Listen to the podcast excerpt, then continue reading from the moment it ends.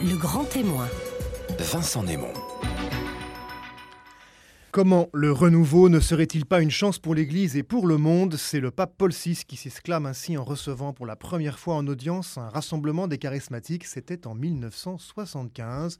Alors durant cette semaine que nous consacrons à l'anniversaire de l'ouverture du Concile Vatican II, nous avons choisi aujourd'hui mardi, avec notre grand témoin, de mettre l'accent sur les fruits de ce concile, les fruits d'aujourd'hui. Bonjour Laurent Landette. Bonjour.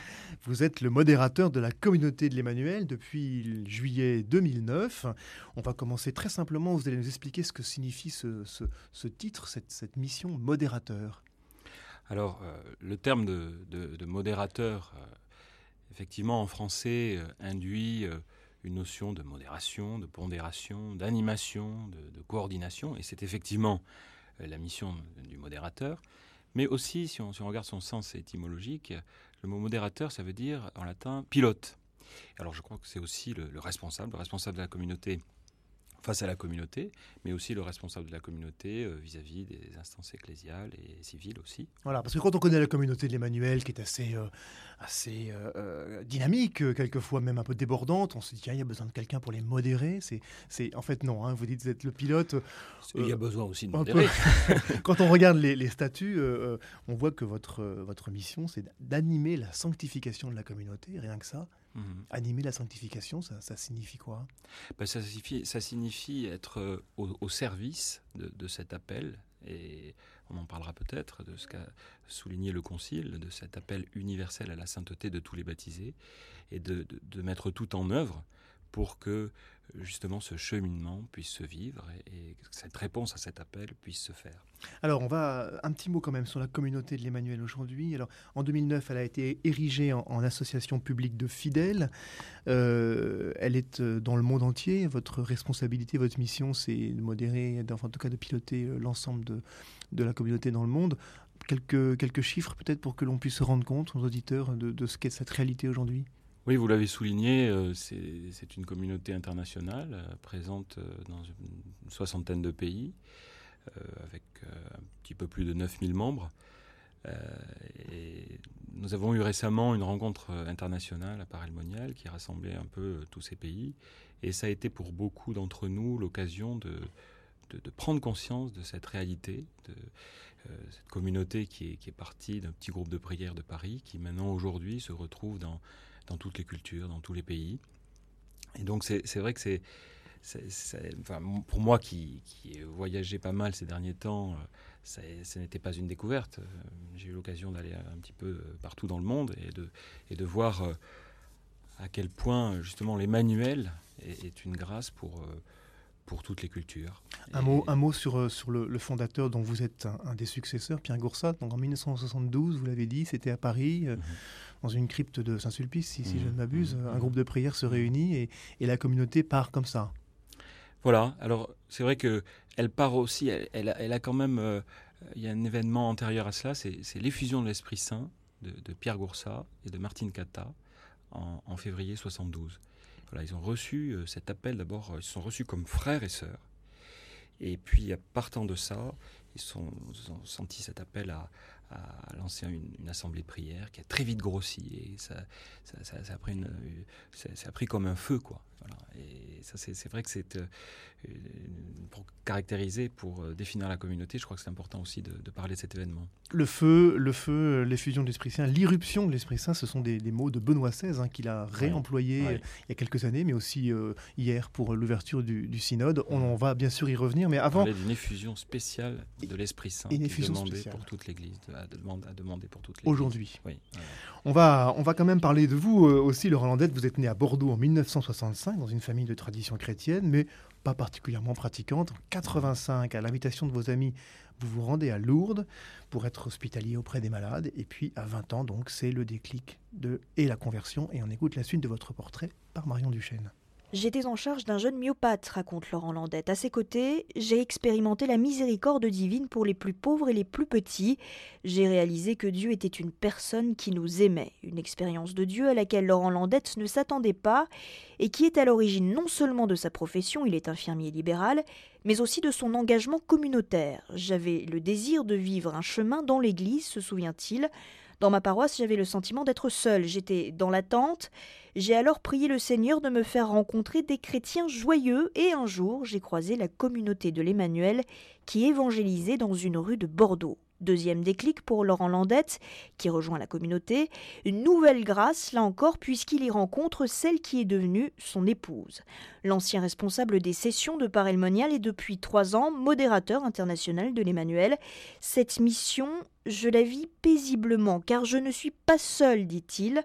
Mes frères et mes sœurs sont avec moi, et cela me porte fasciné par la figure de Jean-Paul II, le pasteur miséricordieux, et par la petite voix de Sainte Thérèse, Laurent Landette est habité par la même parole. Dieu est amour. C'est cela qui évangélisera le monde, répète-t-il. Il faut manifester la miséricorde de Dieu. Et Laurent Landette sait de quoi il parle, lui qui est père de six enfants de 11 à 21 ans.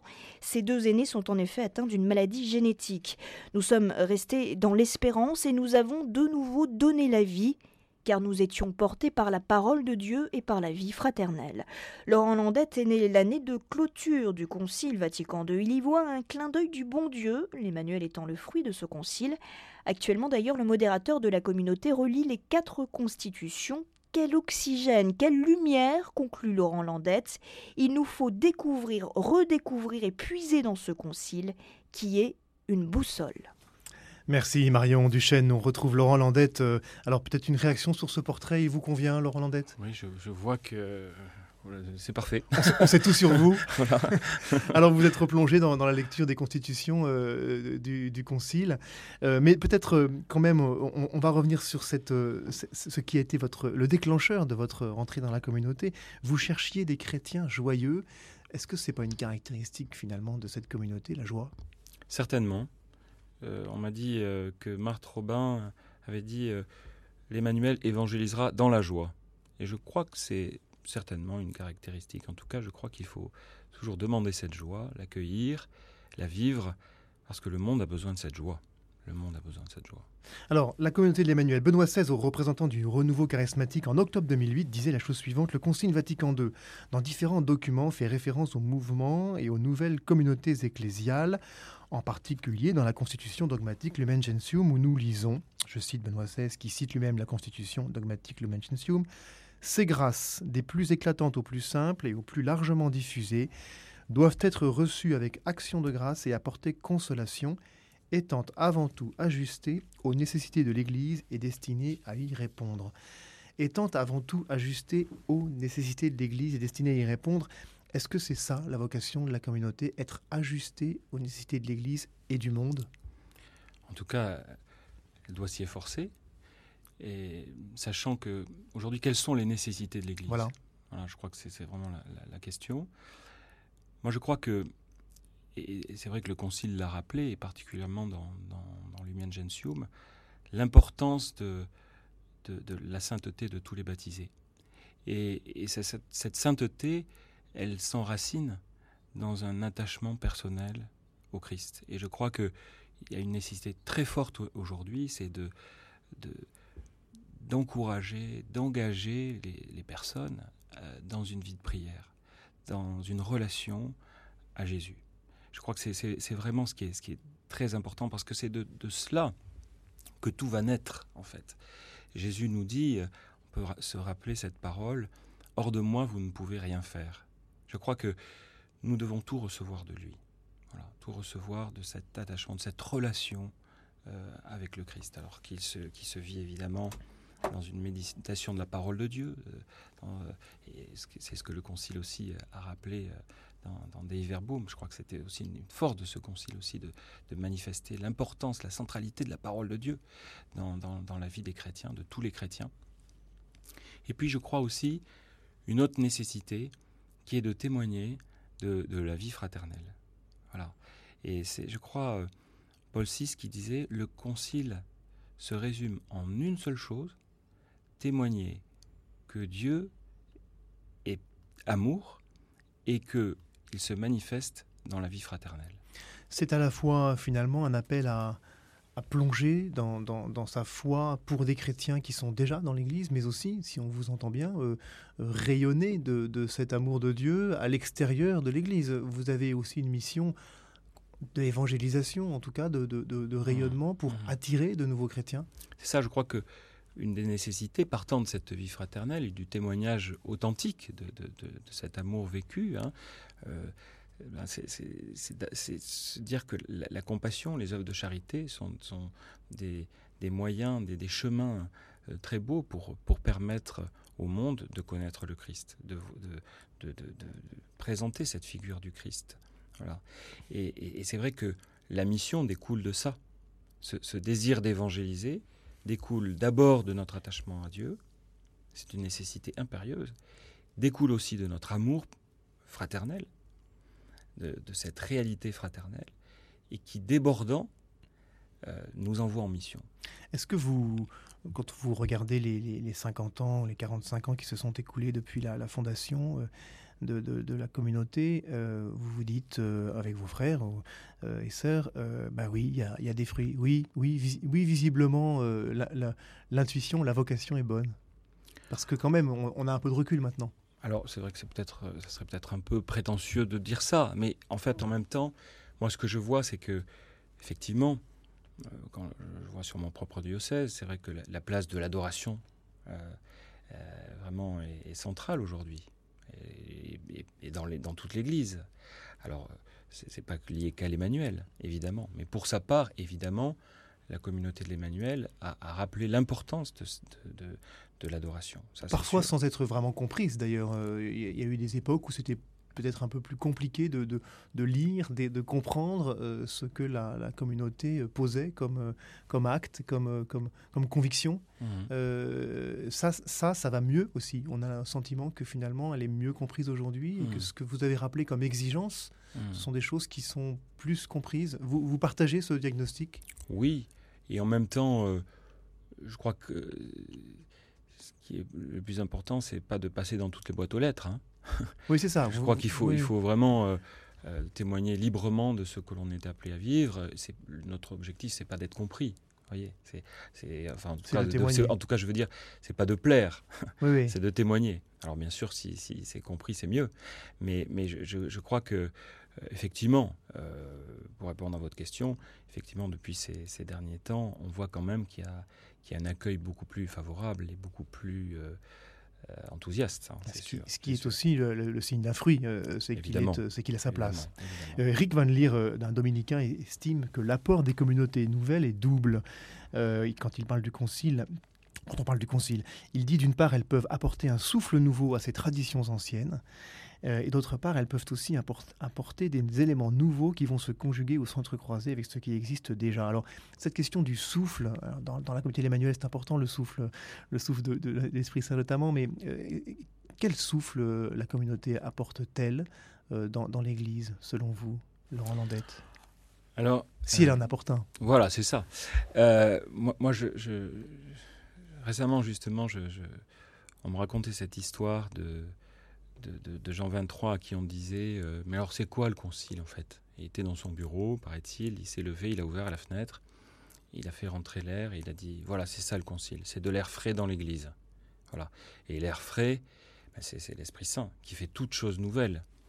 Et l'objectif, évidemment, c'est pas faire du nouveau pour faire du, du nouveau, mais l'objectif, c'est de d'accueillir tout ce que l'Esprit Saint veut bien nous donner aujourd'hui, pour le monde d'aujourd'hui, pour renouveler son Église, pour le salut des âmes, pour que le bonheur des gens, pour que les, personnes puissent faire cette expérience du salut, cette expérience de Dieu, cette expérience de relation personnelle avec Jésus. Et c'est, je me dis, s'il y a un souffle à demander et à redemander sans cesse, c'est celui-là. C'est celui de cette rencontre personnelle avec Dieu. Parce que c'est de là, je le disais tout à l'heure, c'est de là que, que, tout part. C'est de là que tout, tout dépend de cela. Le, le, le, pape Benoît XVI euh, insiste sur l'importance des charismes dans la vie des églises particulières. Ce sont les diocèses, les églises particulières, mmh. et donc aussi les paroisses. Les charismes, euh, c'est quelque chose de très important pour vous, enfin, cette, cette, approche de Saint Paul que vous faites vôtre, euh, c'est aussi l'expression de, de, de, l'Esprit Saint, et, et, dans la communauté d'Emmanuel, c'est très important la place du charisme. C'est-à-dire qu'un charisme, c'est un don de Dieu pour l'édification du corps, du corps tout entier. Voilà. Alors, si, on peut parler aussi de, de, souffle nouveau avec, avec le concile aussi, c'est la place aussi des laïcs dans la mission. Et ça, je crois que c'est important. C'est important de le rappeler. Vous-même, vous êtes laïque, on l'a pas dit, mais évidemment, et depuis... père de famille. Voilà, de père de famille, voilà, voilà, vous pourriez être diacre. Oui, voilà. euh, et, et là, là, finalement, c'est important. Et, la place des laïcs a été rappelée par le Concile, euh, mm. notamment, et, vous êtes aussi euh, une sorte de, de, preuve que ça marche. On oui. peut dire ça comme ça? Oui, certainement la place des laïcs. Euh, les évêques de France, en, 2007, euh, disaient eux-mêmes, si dans un premier temps l'impression de vouloir former une église nouvelle a pu être donnée par certaines communautés, on voit aujourd'hui combien elles participent plutôt au renouvellement de l'église. Une reconnaissance de l'église de France, qui est peut-être pas la plus prompte à, faire une place aux, nouveautés, je dis ça avec beaucoup de respect évidemment. Euh, votre place aujourd'hui dans l'Église de France pour la communauté, c'est, ça y est, elle est faite, elle est, elle est en reconnue. 2007, c'est tardif, mais euh, vous considérez que la place est là? Je ne sais pas si on a cherché une place. En tout cas, je pense qu'on a désiré être des, serviteurs humbles et fidèles et, libres aussi. Et c'est vrai que je moi, ce, qui me touche beaucoup, c'est la, figure de notre fondateur, qui était euh, un, serviteur humble, justement, qui, avait ce désir de, de, servir l'Église de, et de contribuer justement à, ce rayonnement du, Seigneur. Il disait il faut que ça brûle, il faut que ça brûle. Et, je crois que la, mission de l'Église, le charisme de, la, de la communauté d'Emmanuel au cœur de l'Église aujourd'hui, c'est de, soutenir cette mission générale de l'Église. Alors, euh, c'est vrai qu'on lui a confié de, nombreuses paroisses. Hein. Euh, je crois qu'il y en a plus d'une trentaine, 34 en France aujourd'hui, une soixantaine dans le monde. Alors c'est vrai que c'est, effectivement euh, une manière aussi de s'insérer dans le, dans le tissu ecclésial existant et de ne pas faire quelque chose à part. Comment, comment ça marche justement Une petite parenthèse peut-être sur le fonctionnement. C'est important aussi de comprendre quand on confie une paroisse à, la communauté de l'Emmanuel. Euh, la communauté. Euh, alors, le, curé dépend de qui euh, Il dépend de vous, Laurent Landette, le modérateur. Il dépend aussi de son évêque. Comment ça marche ça Parce que c'est vrai que c'est important aussi le, le, fonctionnement de l'institution. Alors, c'est très simple. Hein, le, curé euh, bien sûr, est sous la responsabilité de l'évêque et fait partie du presbytérium parce que nos prêtres sont membres de la communauté mais incardinés dans les diocèses. Donc c'était, voilà, il est sous la responsabilité de l'évêque. Mais au niveau de la vie communautaire, et c'est pour ça que nous sommes une association de fidèles. C'est-à-dire, fidèles, ça ne veut pas dire une association de laïcs, ça veut dire que c'est une association de baptisés, de tous les baptisés. Et ça aussi, c'est un des apports du Concile, et, le, nouveau Code de droit canon l'a permis. Hein. C'est qu'en fait, au sein d'une même association de fidèles, s'articulent tous ces états de vie. et, et pour parler plus précisément, en fait, c'est le sacerdoce ministériel, les prêtres, et euh, le sacerdoce commun des baptisés qui sont coordonnés l'un à l'autre, ordonnés l'un à l'autre pour la mission. Voilà. Et ça, c'est vrai que c'est une nouveauté. Oui, c'est une nouveauté qu'on peut mettre euh, plusieurs décennies à comprendre, mais c'est important de comprendre comment ça fonctionne pour, pour, pour, pour bien comprendre que la communauté, c'est n'est pas un club euh, hmm. euh, à part, à qui on confie des paroisses. Il y a, hmm. quelque chose de, de, l'infusion. Vous êtes vraiment, on parlera des fusions tout à l'heure, mais vous êtes vraiment là pour féconder finalement l'Église de, de l'intérieur. C'est ça. Et en même temps, je crois qu'il y a pour nous-mêmes aussi à creuser et à découvrir ce charisme. Parce qu'en fait, comme je le disais à l'instant, un charisme, c'est un don de Dieu. Et un don de Dieu, on ne le possède pas, évidemment. Et c'est vrai que nous avons à l'accueillir, à le comprendre, à, vraiment, oui, à, travailler un peu pour comprendre ce qu'est ce, ce cette réalité euh, euh, qui nous échappe nous-mêmes, hein, voilà, et qui euh, est certainement, dans, dans, le contexte actuel de l'Église, oui, un témoignage euh, dont l'Église a certainement besoin de cette, de cette collaboration entre prêtres et euh, laïcs, entre tous les états de vie, pour la mission. Oui, et ça, c'est radicalement nouveau, en tout cas radicalement nouveau. C'est une des innovations, si on peut, dire, euh, si on peut parler ainsi, du, du, Concile. Est-ce que lorsque... Pleinement, pleinement. Complètement. Ça, c'est sûr, et ça, c'est vrai que je crois que c'est important de le dire. C'est pour ça que souvent on dit, oui, mais c'est nouveau, etc. Oui, c'est nouveau. C'est vrai que c'est nouveau et c'est un fruit aussi de ce qu'a permis euh, ce, souffle nouveau euh, du Concile. Oui, ça quand, sûr. Quand, la communauté a, été fondée, euh, on l'a rappelé par Pierre Goursat, et, notamment, on n'imaginait pas qu'un jour elle serait appelée à, avoir des paroisses et, peut-être même à, donner des évêques, puisque pas mal d'évêques aujourd'hui qui viennent de la communauté. C'est, est-ce qu'il y a eu un changement dans, la vocation de la communauté dans les 50 années qui se sont écoulées ou, une évolution naturelle? En tout cas, pour revenir à la figure de notre fondateur, Pierre Goursat, c'était un homme qui n'était euh, pas... Euh, il n'a pas été parachuté dans l'Église comme ça dans les hmm. années 70. C'est un homme qui était enraciné profondément dans l'Église. C'est un homme qui avait été accompagné par l'archevêque de Paris euh, personnellement. Vous voyez, enfin, c'était un homme qui, connaissait l'Église, qui aimait l'Église, voilà, qui la servait depuis longtemps. Voilà. Donc, c'est sûr que ça, je pense, ça a donné à la communauté euh, une ecclésialité, je dirais, dans son acte de naissance. Voyez et, Pierre Goursat euh, euh, était très attentif, et c'est ce qui, faisait qu'on disait de lui qu'il avait un très bon discernement. Mhm. qu'il était vraiment avec un discernement ajusté. Et ça, je crois que c'est très important. Alors, l'évolution de la communauté au cours de ces 40 dernières années, heureusement, je dirais qu'il y a eu une évolution et que euh, on n'est pas resté à ce que on a reçu euh, euh, dans les années 70 avec une espèce de nostalgie des années 70, mais évidemment, je crois que l'Esprit Saint fait toutes choses nouvelles tout le temps. Le fruit a mûri, en fait. Le fruit a mûri, et puis il, faut qu'il se déploie encore. Quoi. Je crois qu'il faut, faut, que le fruit déploie toute sa saveur. Alors on va reparler de, de ce fruit, évidemment, puisque c'est le thème de notre grand témoin de ce matin avec vous, Laurent Landette, dans quelques minutes. Le grand témoin. Vincent Némon. Voilà, nous retrouvons Laurent Landette, modérateur international de la communauté de l'Emmanuel. Les mouvements ecclésiaux et les nouvelles communautés qui ont fleuri après le Concile Vatican II, je cite Benoît XVI, constituent un don singulier du Seigneur et une ressource précieuse pour la vie de l'Église.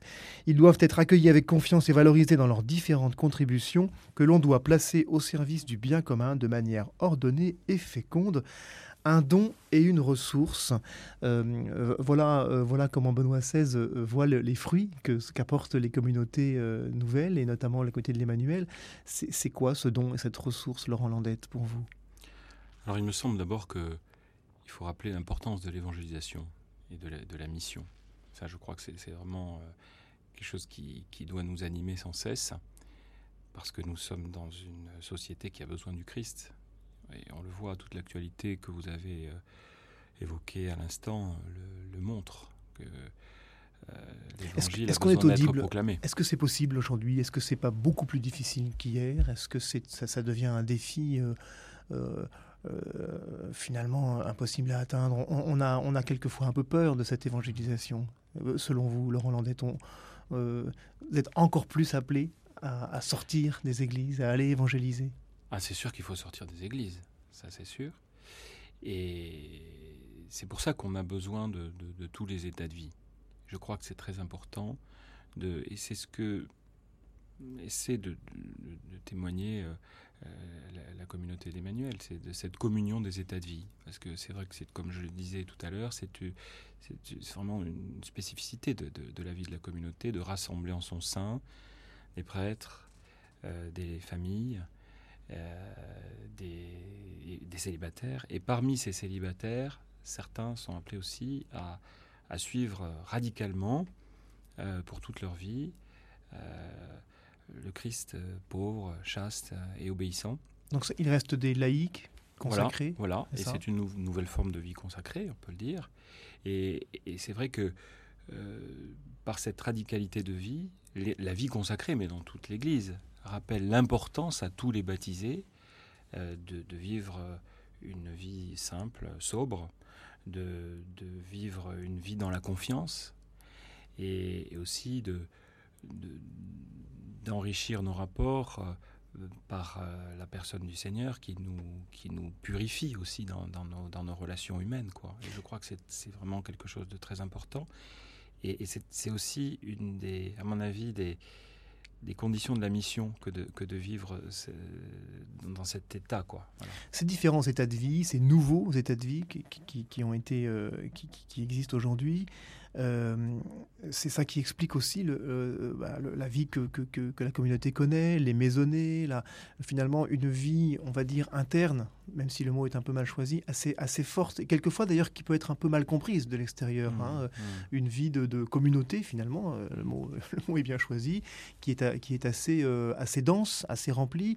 On a même parfois l'impression qu'il n'y a pas beaucoup de place pour autre chose. En fait, vous nous dites, c'est essentiel pour pour que euh, les prêtres, les laïcs ou, les, nouveaux consacrés, hein, si on peut dire, euh, euh, fécondent, produisent du fruit.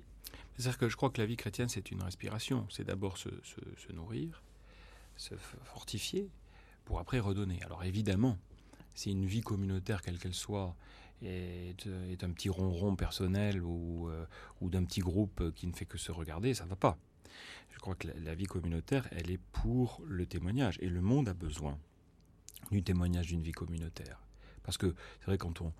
Euh, ce matin, j'étais dans le métro, je vois, c'est terrible de voir la tristesse des gens. Et, on imagine que derrière ces visages, il y a des solitudes terribles.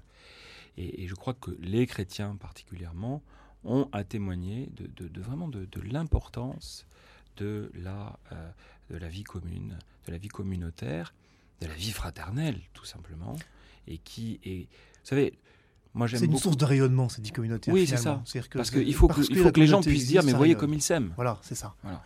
C'est pas voyez comme ils sont pris et voyez comme ils sont occupés. Oui, c'est l'important, c'est voyez comme ils s'aiment. C'est très important de le dire parce que c'est vrai que nos auditeurs sont pas tous dans la communauté, pas encore. Mais, mais euh, il faut bien comprendre que finalement l'objectif c'est ce rayonnement. La, la, mission de la communauté c'est de rayonner et d'aller chercher les brebis égarées en tout cas de se nourrir, pour mieux témoigner.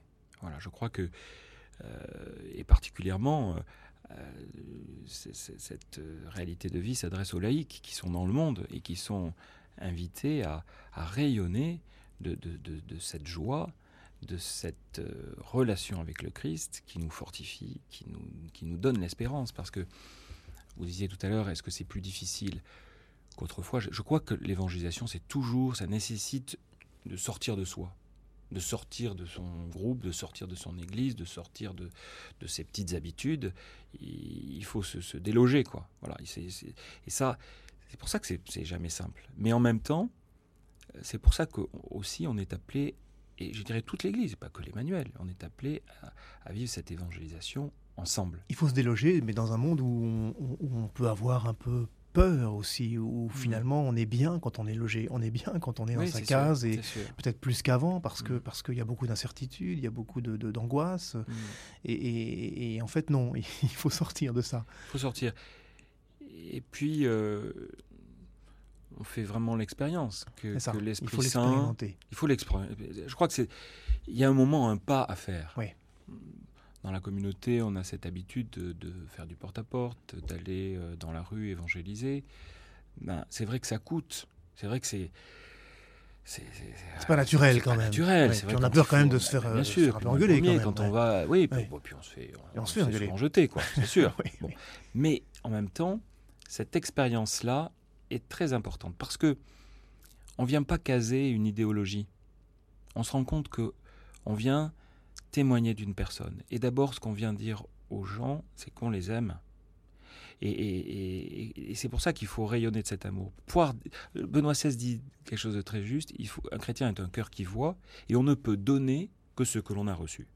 Donc, euh, l'évangélisation, c'est ça, c'est redonner cette, cette relation à Dieu, cette union à Dieu, et cette joie de, cette intimité avec le Christ, et cet amour reçu par cette relation et la donner au, monde et aux personnes qu'on va rencontrer. On dit mais Dieu vous aime, Dieu aime le monde. Est-ce qu'il n'y a pas euh, quelquefois un Vous êtes la personne que Dieu aime.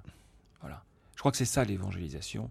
Et aller, quand on rencontre quelqu'un dans la rue, c'est dire vous êtes la personne que Dieu. Vous êtes unique et vous avez du prix aux yeux de Dieu. Ça demande de l'abandon aussi. Ça demande euh, une certaine confiance et puis d'accepter de se laisser un peu dépasser euh, et de n'être qu'un canal n'est pas forcément un, contrôleur de la parole bah, C'est pour ça qu'on a besoin les uns des autres. Parce que sinon, si on fait ça tout seul, on se regarde et puis on, en fait, on fait son, son propre, son propre business. Parce que le pape Benoît XVI l'a rappelé aussi, il a, il a rappelé qu'il voilà, il fallait s'organiser, mais pas trop non plus pour laisser aussi de la place au souffle et, à, la libération de, l'Esprit Saint et au passage. Donc c'est, pour une communauté, c'est toujours un peu paradoxal parce que vous êtes obligé d'être organisé, puis en mm. même temps... Euh, on a besoin bien sûr de, structurer une vie communautaire. Et en même temps, nous ne sommes pas au service de la structure. Voilà. voilà. Et nous sommes au service de la mission. Et, une structure quelle qu'elle soit, une structure ecclésiale, quelle qu'elle soit, si elle n'est pas au service de la mission, elle se, elle, est vouée à la mort. Pour en revenir à, Vatican II, puisqu'on parlait des états de vie, euh, euh, c'est aussi euh, une, invitation du, concile peut-être à, décloisonner le clergé, les laïcs, inventer de nouvelles, de nouvelles vies consacrées. Vous, êtes aussi peut-être un des, un des lieux où, ben, voilà, vous l'avez dit, les, laïcs et les, et les clercs cohabitent, mmh. vivent en communauté. Ça aussi, c'est une nouveauté du concile. Mmh. Tout en valorisant ce que sont les uns et les, autres. uns et les autres, c'est ça. et en revalorisant peut-être les laïcs aussi, qui, qui peut-être un petit peu. Mais il ne s'agit pas non plus de dévaloriser, pour autant les prêtres. C'est ça. Je crois que c'est vraiment important, et ça, je crois que c'est aussi ce qui fait que dans la communauté d'Emmanuel, des jeunes se sentent appelés. C'est-à-dire qu'en fait, euh, voilà, on a une grande estime du sacerdoce ministériel. je crois que c'est quelque chose qui, qui nous définit aussi pour ça que vous êtes très attaché à la liturgie, à la, il y a une, si on peut dire une orthodoxie euh, la communauté de l'Emmanuel sur euh, voilà, sur, sur la, la, la, fidélité à la liturgie, etc. Voilà. Et en même temps, avec une liturgie très participative qui, qui, permet justement... Euh, oui, de lever les mains et... Oui, et puis, puis surtout de, de, donner son cœur. voilà. C'est ça. C'est ça qui est important, je crois. De faire que la liturgie soit finalement Au-delà des manifestations extérieures, mhm. qui sont d'ailleurs assez sobres, en fait, hein, si on Oui, enfin, ça, ça dépend. Oui, ça dépend comment on regarde les choses, mais enfin, simplement de, de lever les mains euh, parfois et et d'avoir le sourire. on le cite parce que c'est aussi, euh, c'est aussi les traits de votre image. Voilà, vous, êtes, mm. vous êtes aussi connu pour ça quand même, hein, les, chachas, comme on dit. Oui, et puis caricaturé aussi. Un peu. Je crois. Mais ce qui, ce qui est important, c'est de, voir aussi que euh, le monde a besoin de cette manifestation, de cette joie. C'est vrai que si, c'est, si on a des visages fermés, tristes. Euh, oui, la religion, c'est pas triste, quoi. Ah bah il faut, il en faut tout cas, la religion chrétienne, c'est pas triste. Voilà, ça c'est peut-être mm. aussi un, des, une des missions de la communauté que de le rappeler. Oui, et puis vous parliez aussi de, cette collaboration des, prêtres et des laïcs. Je crois que c'est très important parce que euh, ce qui est nouveau dans cette expérience du Concile, c'est que justement nous sommes les uns et les autres pas là pour exercer un pouvoir ou pour faire fonctionner des structures, mais nous sommes au service les uns des autres. Et je crois que ce qui est très important, c'est de, témoigner que le prêtre est au service du peuple de Dieu et le, laïc est au service de, la mission dans le temps, quoi, dans, la société, dans, le monde. Voilà. Et, c'est pour ça que les uns et les autres s'enrichissent. Et c'est pour ça que ce qui est mortifère, c'est de voir les choses en termes de pouvoir, d'organisation, de, de structuration, etc. Même si la structure est bonne, est importante, elle est toujours au service. Et ça, je crois que c'est vraiment très, très important de le répéter, parce que on peut voir ça et là des excès. Voyez, des excès de désir d'ailleurs de, la part des uns et des autres. Oui, on n'est jamais à l'abri d'une tentation de pouvoir ou de, mais des laïcs comme des clercs. bien sûr. Voilà, enfin, euh, voilà. Et ça, et ça, je crois que euh, d'une certaine manière, euh, dans la communauté d'Emmanuel, mais dans d'autres communautés aussi, parce que ce que nous sommes, nous le sommes pour au service. Mais voilà, je crois qu'il y, a, nous sommes sur une ligne de crête et je crois qu'il, d'une certaine manière, nous évite de tomber dans les excès que sont euh, le, pouvoir dominant des, clercs, mais aussi le, désir de ravir euh, le pouvoir au clerc, quoi, de la part des laïcs, qui est aussi ridicule. Et je crois que nous avons à chercher sans cesse, euh, et toute l'Église, pas que la communauté d'Emmanuel, mais toute l'Église a à chercher sans cesse cette ligne de crête, cet équilibre qui va faire que justement le monde, les, gens que nous côtoyons, vont se dire, mais enfin, c'est quand même beau ce qu'ils vivent. Il y a quelque chose de différent quand même. Parce que si, si on singe le monde à chercher le pouvoir, euh, ben, ça va pas. Oui on retrouverait le monde dans l'Église, ce qui n'est pas forcément ce qu'on veut tout de suite. quoi. Bah, Est-ce que vous pas le- être euh, voilà, du monde, voilà. on peut être dans, Dans le monde, monde. mais pas Ouais. avec cet esprit du monde. Est-ce que vous, modérateur de, de la communauté, vous êtes vigilant sur cette ligne de crête qu'il faut tenir? Parce que euh, il peut aussi y avoir, il y a de bons exemples en dehors de la communauté, euh, il y en a aussi dans, dans la communauté. C'est- difficile de- d'être à la fois un modeste modèle, je dis modeste parce que sinon vous l'auriez dit vous-même, et, et en même temps, euh, et en même temps de savoir, euh, de savoir être euh, à l'écoute et, et en regard de ce qui se passe à l'extérieur. Cette, cette ligne de crête finalement. à ne pas tomber dans ce péché d'orgueil qu'on pourrait reprocher aux Mhm. communautés qui sont très dynamiques et très fortes. Hmm. Oui, et puis je... oui, c'est vrai que c'est- la mission de, de- de- du modérateur de la communauté et de, son conseil que d'être d'être très vigilant à cela, à, à- à promouvoir un mode de vie ensemble. Et ça, je- moi, je le vois au, au quotidien, c'est vraiment mon point d'attention, Oui. euh, de- de- d'être euh, vraiment... euh, euh, le- le- de permettre que toute la communauté puisse être ajustée euh, su- sur cette ligne de crête là. De crête -là. Je crois que sinon, comme j'ai j'ai- souvent l'habitude de dire que cette, cette ligne est tellement fine que euh, on peut tomber dans des précipices à, à droite comme à gauche, quoi. Voilà. Et, et dans des excès euh, et, et qu'on peut voir dans, dans l'Église, quoi, de, de cléricalisme euh, qui, qui est quand même euh, parfaitement ridicule dans le monde dans lequel on est aujourd'hui. Bien sûr. Voilà. Oui, Et puis de, et, inversement, de, de- d'excès, de désir de, de- de revendication des laïcs, euh, alors que pour, pour le pouvoir justement, alors que c'est surtout pas là que ça se sûr, situe. C'est, surtout en termes de mission, de, de rayonnement, de service, de témoignage. Quoi. Voilà, c'est, ça, c'est ça qui doit nous occuper. Alors il y a une chose euh, que quand même il faut absolument qu'on en parle avant la fin de, de- l'émission de ce matin. Euh, D'abord, quand on regarde votre histoire, on s'aperçoit que les papes successifs sont tous très attentifs euh, à la communauté de l'Emmanuel et au renouveau charismatique en général, hein, depuis, euh, depuis euh, Paul VI jusqu'à Benoît XVI, évidemment en passant par Jean-Paul II, que vous affectionnez particulièrement. On voit qu'il y a une attention très importante. Benoît XVI disait il n'y a pas longtemps, Dieu éveille des hommes prophétiques qui crient à l'Église la parole juste, qui n'obtiendraient pas sa force dans la marche normale de l'institution. Ça, c'est, il parle de- des communautés nouvelles. Vous êtes des aiguillons aussi pour l'Église. Le pape vous appelle à en être, en tout cas. Ah, c'est sûr, moi je, témoin de l'attention, de l'attention de l'Église, mais pas que des papes. Moi je suis aussi témoin de, de l'attention de nos pasteurs, de nos évêques. Moi je, je vois, je suis au quotidien témoin de, de, de, de cette bienveillance quoi, des, des- des- des pasteurs de l'Église. Alors c'est vrai que particulièrement du, du- du Saint-Père qui nous a aussi reçus en tant que communauté. J'ai vu vraiment cette, euh, cette délicatesse euh, de, sa part, avec toute, sa charge, etc. Le temps qu'il nous a consacré, euh, l'attention euh, paternelle, enfin c'était très très très émouvant, c'est évident. Et puis vous disiez euh, bon aiguillon. Alors je sais pas si si, si on doit être des aiguillons. En tout cas, je crois qu'il faut. Si on fait un peu l'histoire de l'Église, on se rend compte que l'Église a été jalonnée de, de, crises et de renouveau, euh, suivi de renouveau. Et c'est vrai que bon, les bénédictins, ça correspond un renouveau, les franciscains, ça correspond un renouveau, les dominicains, etc.